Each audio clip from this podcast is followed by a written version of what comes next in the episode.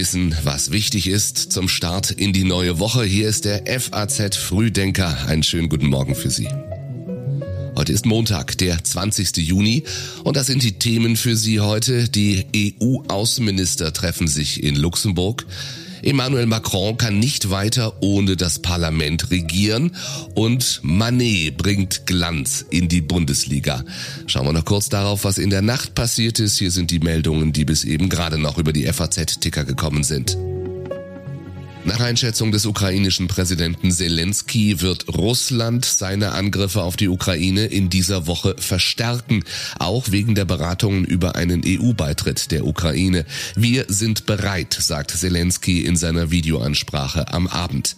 Zeitenwende in Kolumbien. Gustavo Petro gewinnt die Präsidentenwahl. Er ist der erste linke Präsident in der Geschichte Kolumbiens. Der Engländer Matthew Fitzpatrick gewinnt die US Open und damit sein erstes Golf Major Turnier. Und beim Formel 1 Rennen in Kanada siegt Max Verstappen. Mick Schumacher hat Pech, muss den Ferrari früh abstellen. Sebastian Vettel kommt nur auf Platz 12. Die Texte für den FAZ Frühdenker Newsletter hat Patrick Schleret geschrieben. Ich bin Jan Malte Andresen. Schön, dass Sie mit uns in die neue Woche starten. Vor dem Treffen der EU-Außenminister heute in Luxemburg hat Polen weitere Sanktionen gegen Russland gefordert. Wir müssen den Druck aufrechterhalten, das sagte der Sprecher des polnischen Außenministeriums Jasina der Welt am Sonntag. Der Vize-Außenminister sagte der Zeitung, das sechste Sanktionspaket habe Russland hart getroffen, doch konnten wir Putin und seine Militärmaschine noch nicht ausreichend schwächen. Ein mögliches siebtes Sanktionspaket könnte dem polnischen Politiker zufolge darauf zielen, europäische Technologieexporte nach Russland vollständig zu unterbinden, auch zivile Produkte, die militärisch genutzt werden können. Zudem müsse die EU stärker gegen russische Banken vorgehen und gegen russische Propaganda- und Desinformationskanäle, so die Forderungen aus Polen. Am Donnerstag beginnt in Brüssel das Treffen der EU-Staats- und Regierungschefs, auf dem ja dann über einen möglichen EU-Beitritt der Ukraine gesprochen werden soll. Dazu sagt EU-Kommissionschefin Ursula von der Leyen am Abend bei Anne Will in der ARD. Inzwischen ähm, haben wir, ist es uns auch gelungen, viele, viele zu überzeugen. Und ich gehe fest davon aus, dass wir einen positiven Bescheid kriegen, Unterstützung kriegen. Die Weichen sind jetzt gestellt. Natürlich ist das eine historische Entscheidung, die auch der Europäische Rat jetzt treffen muss. Aber die Vorbereitungen sind gut, die Weichen sind gestellt und ich bin zuversichtlich. Wie will Bundeswirtschaftsminister Robert Habeck die Gasspeicher füllen? Im Winter könnte es eng werden, warnt er. Seine Pläne zum Füllen der Gasspeicher zielen nicht auf die Privatverbraucher, sondern auf die Industrie.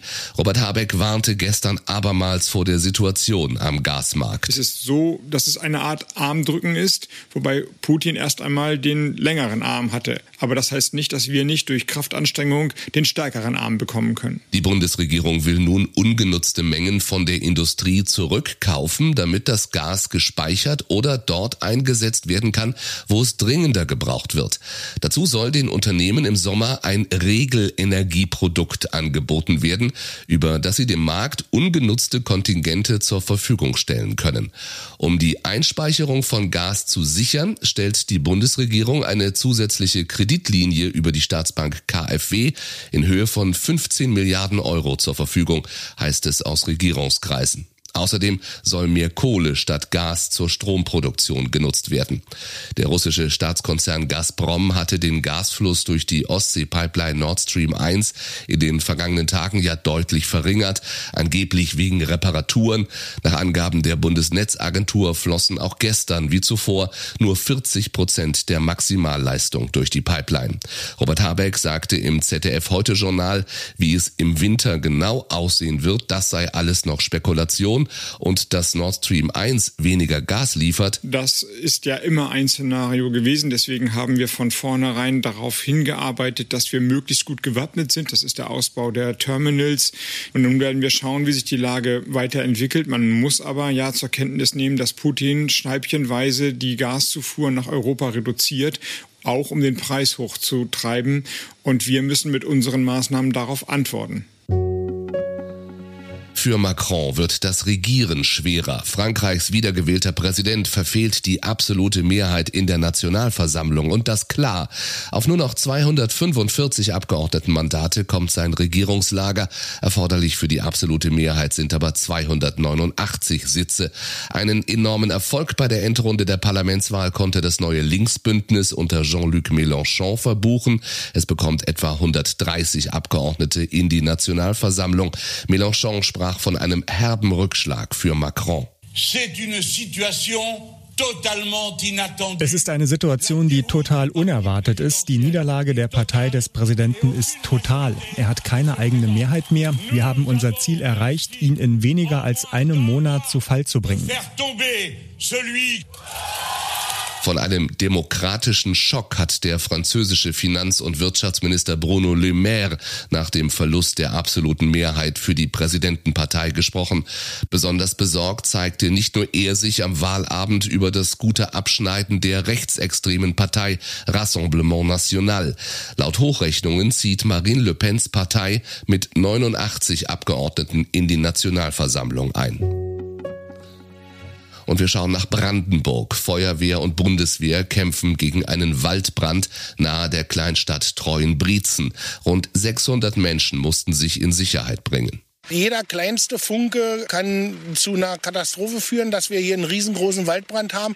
Wir haben ja auch im Moment zu einem diese extreme Trockenheit, aber auch immer leichten bis mäßigen Wind. Diese Kombination macht es natürlich noch viel, viel gefährlicher. Das sagt Jan Lehnhardt von der Berufsfeuerwehr Brandenburg an der Havel und er rät aktuell. Den Wald nicht betreten, die Augen offen halten, sollte irgendwo eine Rauchentwicklung zu sehen sein, bitte sofort den Notruf wählen, die Feuerwehr informieren, an der Stelle warten, uns einweisen und zeigen, das habe ich gesehen, da in diese Richtung, so dass wir schnellstmöglich diese Stellen finden und den Brand auf einer relativ kleinen Fläche halten können. Seit Freitag schon kämpfen Feuerwehr und Bundeswehr gegen den Waldbrand in Brandenburg, gegen eine etwa 200 Hektar große Brandfläche. Das entspricht der Größe von etwa 280 Fußballfeldern.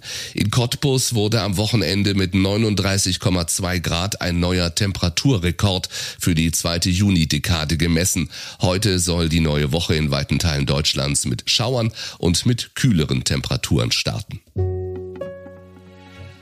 Der Vorstand der IG Metall will heute in Frankfurt die Eckpunkte seiner geplanten Lohnforderung in der Metall- und Elektroindustrie beschließen. Die endgültige Forderung soll in den regionalen Tarifkommissionen und am 11. Juli dann vom Vorstand beschlossen werden. Die Tarifverhandlungen beginnen im September. Der Präsident der nordrhein-westfälischen Metallarbeitgeber und Vizepräsident des Dachverbands Gesamtmetall Kirchhoff hat vor der Tarifrunde für 3, 1,8 Millionen Beschäftigte zu einer Lohnpolitik mit Augenmaß aufgerufen. Er könne nur eindringlich davor warnen, durch überzogene Lohnabschlüsse im für die deutsche Volkswirtschaft bedeutendsten Industriezweig die Inflation noch weiter anzuheizen. Das schreibt Kirchhoff in einem Gastbeitrag für die FAZ. Gleichwohl zeigt er Verständnis für große Sorgen der Beschäftigten hinsichtlich der steigenden Verbraucherpreise. Hier sei die Politik gefragt. Mané bringt Glanz in die Bundesliga. Der FC Bayern München hat sich mit dem Stürmer aus Liverpool einen vielseitigen Spieler gesichert. Die Frage ist, wie sich der Transfer auf die Causa Lewandowski auswirkt. Die offizielle Bestätigung steht immer noch aus, doch ist es mehr als wahrscheinlich, dass Sadio Mané vom FC Liverpool zu Bayern München wechselt. Ein Coup ist der Transfer nicht nur für den deutschen Rekordmeister, sondern für die ganze Bundesliga, die den Abgang von Erling Hall Haaland und womöglich auch von Robert Lewandowski verkraften muss. Wenn die durchgesickerten Zahlen stimmen, dann haben die Bayern auf den ersten Blick ein ziemliches Schnäppchen gemacht.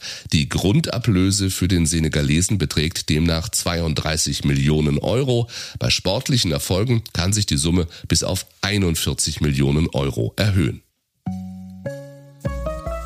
Und wie jeden Montag schauen wir noch darauf, was diese Woche wichtig wird. Morgen beginnt am Landgericht Kaiserslautern der Mordprozess um die tödlichen Schüsse auf zwei Polizeibeamte im Landkreis Kusel in Rheinland-Pfalz.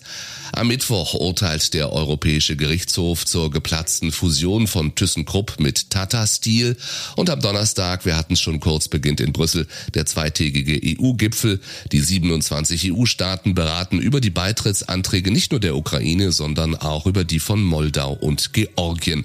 Alles das wird sicher auch Thema sein hier im FAZ Frühdenker. Morgens in gut zehn Minuten immer auf den Punkt informiert. Morgen früh natürlich wieder ab 6 Uhr. Bis dahin einen schönen Montag wünsche ich Ihnen. Machen Sie es gut.